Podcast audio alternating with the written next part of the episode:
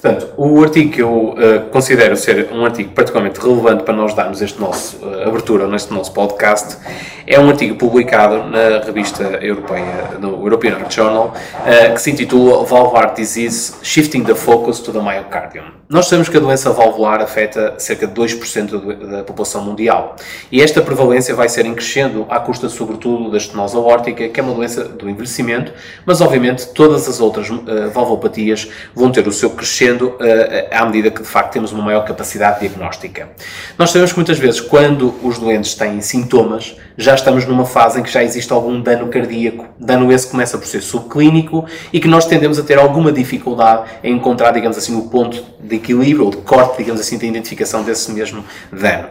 É nesse contexto que, de facto, nós temos alguns índices clássicos de ecocardiografia que usamos como fração de injeção, mas que, de facto, têm as suas, uh, digamos assim, uh, vicissitudes e que nem sempre, de alguma forma, nos conseguem traduzir de forma plena uh, esta incapacidade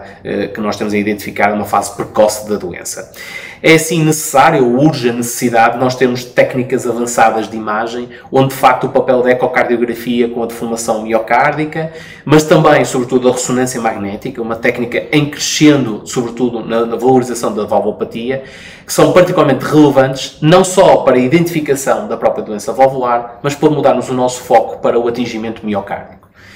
Assim, nesse contexto, Carla, eh, a ecocardiografia de facto tem vindo a ser um pilar crucial, por exemplo, na identificação, na estenose aórtica, onde nós medimos gradientes, onde nós medimos índices clássicos, habitual, habituais de áreas valvulares, mas para além disso nós precisamos nos transcender para um plano, nomeadamente da função ventricular esquerda. O que é que achas que a ecocardiografia nos pode aportar de valor neste contexto?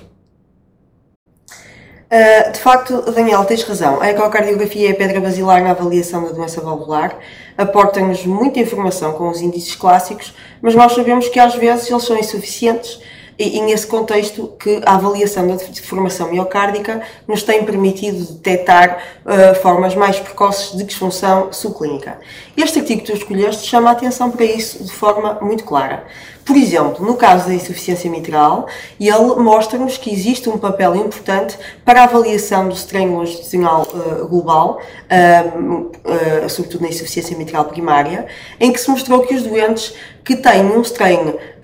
pior, ou seja, reduzido em termos absolutos,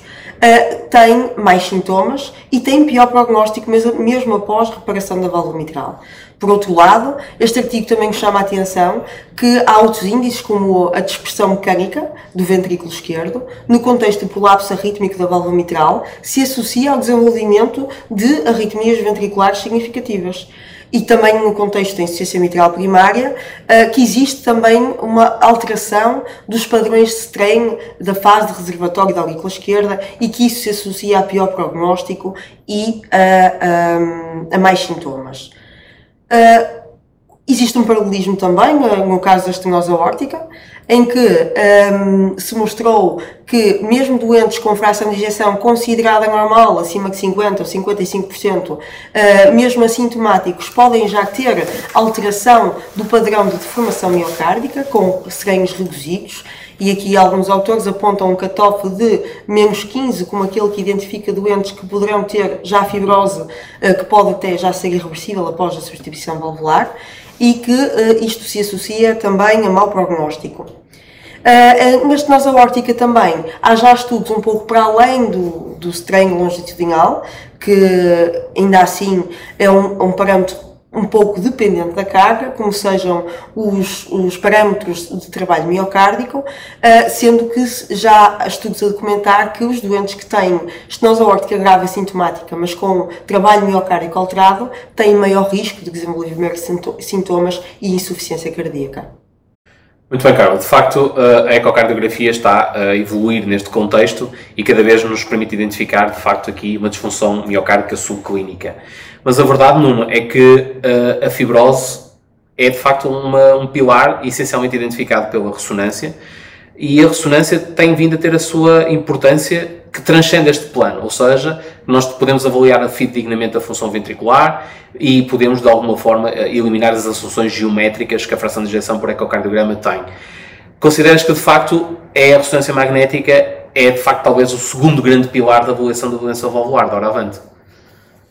Sem dúvida, Daniel. Uh, nós sabemos, sabemos desde o início que uh, a doença valvular sempre constituiu, de certa forma, um calcanhar daqueles da ressonância magnética cardíaca. Contudo, esta mudança de paradigma, este shifting com um foco maior na, no miocárdio, veio de certa forma reabilitar o papel da ressonância magnética cardíaca na doença valvular. Uh, não só na caracterização tecidular do miocárdio, mas muito antes disso, nós não podemos esquecer que, de facto, a ressonância magnética é um método bastante com, uma, com grande sensibilidade, bastante fidedigno na avaliação de volumes, fração de ejeção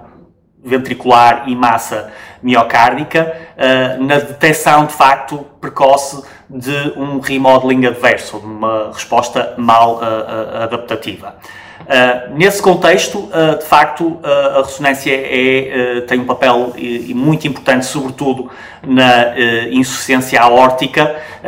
também na insuficiência mitral, mas sobretudo na insuficiência aórtica, onde através da técnica de contraste de fase permite quantificar o fluxo retrógrado e a fração de, de regurgitação. E há vários estudos que demonstram de facto que a fração, uma fração de regurgitação superior a 33 a 35% uh, constitui um cutoff uh, importante para uma indicação cirúrgica. E, e, portanto, esse é, um, é, um, é, de facto, sem dúvida, isso é, é, importante. Na estenose aórtica, um, a, a ressonância magnética cardíaca, também convencional, também permite, de certa forma, detectar precocemente uh, uma resposta mal adaptativa através da avaliação do remodeling uh, e, sabemos que neste caso existem diferenças importantes entre géneros na resposta do miocárdio, na resposta do miocárdio à estenose aórtica. Depois passamos para a caracterização tecidular do miocárdio. Como sabemos, existem atualmente a, caracterização tecidular convencional através da detecção de fibrose uh, macroscópica de substituição por técnica de realce tardio e, por outro lado, temos técnicas mais avançadas como as técnicas de mapping miocárdico, nomeadamente as técnicas de T1 mapping. Uh, aqui eu penso que a sua grande uh, aplicação será, sobretudo, na estenose aórtica. Há inúmeros estudos que, que nós sabemos que uh, onde, onde a presença de fibrose por, detectada por realce tardio foi um marcador de prognóstico uh, uh, importante. E temos também em curso, uh, até porque não temos até agora nenhuma evidência que intervir em doentes mais precocemente uh, na estenose aórtica uh, uh, se traduz por melhores outcomes, mas temos um estudo de facto em curso que é o estudo Evolved que avalia a pertinência de uma intervenção mais precoce em doentes com estenose aórtica severa assintomáticos e que tenham evidência de fibrose miocárdica, cujos resultados aguardamos. Outro exemplo da, da importância da fibrose miocárdica é na regurgitação mitral primária, particularmente nos doentes com prolapso da válvula mitral ou com disjunção do anel mitral, onde está claramente demonstrado que um padrão típico de fibrose é aquele que está associado ao músculo, uh, a fibrose associada ao músculo papilar posteromedial e que em algumas séries uh, demonstrou um, um, aumento de mortalidade, um aumento de eventos de, de cerca de 2,6 vezes uh, uh, superior. Uh, relativamente às técnicas de caracterização tecidular avançada, um, é, são técnicas de facto bastante promissoras e, sobretudo, elas conseguem prever a resposta ou a evolução do doente após a cirurgia. Já há alguns estudos, uh, sobretudo uh, no, campo do, no campo de um parâmetro que é o volume extracelular, obtido por, por técnicas de mapping, que no fundo demonstram que o valor do volume extracelular previamente à cirurgia, no fundo, é um preditor de resposta clínica, não só clínica, mas também em termos de performance ventricular esquerda após a cirurgia. Uh, por fim, uh, a última valvopatia, e talvez se calhar aquela que nos vai despertar mais interesse, até pela pertinência crescente que está a ter do ponto de vista do seu tratamento, na vertente percutânea, A valvopatia uh, tricúspide tem vindo a, a, criar uns novos desafios, mas também uh, esses desafios são bons para que possamos de alguma forma crescer em termos de avaliação do ventrículo direito acima de tudo. Carla, classicamente nós usamos índices de, função longitudinal, TAPS, S-linha, mas obviamente temos que nos transcender para conseguirmos quantificar melhor não só a associação tricúspide, mas também a função ventricular direita. Sim, Daniel, é verdade. E este artigo que tu escolheste chama a atenção para isso mesmo. Uh, chama a atenção para o valor de deformação miocárdica, também aqui no contexto da insuficiência tricúspide, uh, e mostra-nos que a avaliação do strain do ventrículo direito, da parede livre do ventrículo direito, tem um, um valor prognóstico muito significativo. Na verdade, uma, a cada redução de um ponto percentual no valor do strain da parede livre do ventrículo direito, parece ter uma associação importante com o prognóstico. Por outro lado, também existem outros índices, mais até mais fáceis de obter, que medem o, um, o coupling entre o ventrículo direito e a artéria pulmonar. Uh, e, este, esta medição do coupling VD-AP uh, tem sido cada vez mais descrita na literatura e também este artigo que selecionaste e está facilmente obtível através da, da avaliação ecocardiográfica uh, basal e, e, e, sabemos que um, um rácio uh, inferior a 0.31 mm por milímetro de mercúrio se associa de facto a maior mortalidade neste contexto. Na insuficiência tricúspide, também temos espaço para utilizar o Eco 3D. Uh, vai nos ajudar a avaliar de uma forma mais fidedigna os volumes e uh, a função do ventrículo direito, uh, como sabemos, com uma melhor correlação com a ressonância magnética, e portanto aqui também este artigo chama a atenção para a utilização desta técnica no contexto da insuficiência tricúspide.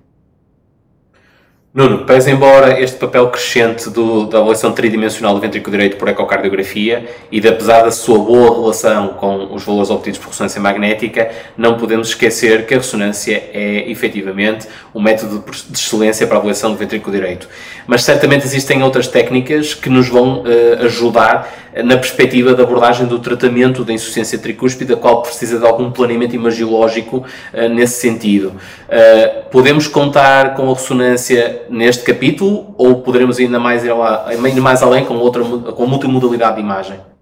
Sim, de facto, dentro de todas as soluções que falámos uh, hoje, uh, de facto, aquela onde a ressonância magnética tem um papel menos estabelecido é, de facto, na insuficiência uh, tricúspide. Independentemente disso, a ressonância continua a ter um papel, uh, sobretudo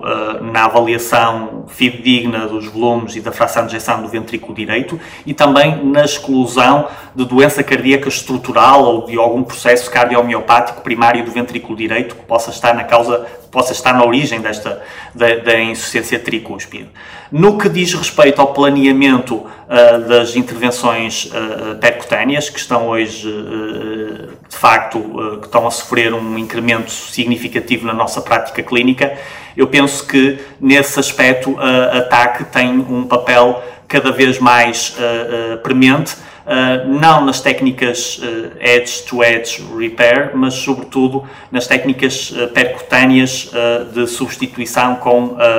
próteses. E aí, de facto, a tomografia computurizada através da avaliação do anel valvular e também avaliação dos acessos vasculares tem um papel que me parece que é um papel indispensável. Muito bem, eh, eu creio que foram de facto ótimas mensagens. Eh, este é um artigo que nos leva a perspectivar a doença valvular fora do plano convencional, ou seja, olharmos para aquilo que é o dano miocárdico. Uh, obviamente, resta-me agradecer pela vossa interpretação, pelo vosso input que deram aqui para tentarmos perspectivar não só novos índices de avaliação ecocardiográfica, e acho que, Carla, ficou patente o papel do GLS e dos novos índices que poderão ter, sobretudo, as curvas de pressão-volume a este nível, mais estudos vamos aguardar, mas também, obviamente, no, no, trazer à, à tona, obviamente, o papel da ressonância, que me parece ter aqui uma abordagem holística e ser, obviamente, um pilar também crucial na avaliação da doença valvular, com especial ênfase no impacto que pode ter a nível cardíaco. Deixar só uma mensagem final uh, para agradecer uh, a todos uh, a estarem aqui connosco e, obviamente, desejar que seja uma atividade profícua para todos e que tenham uma boa tarde.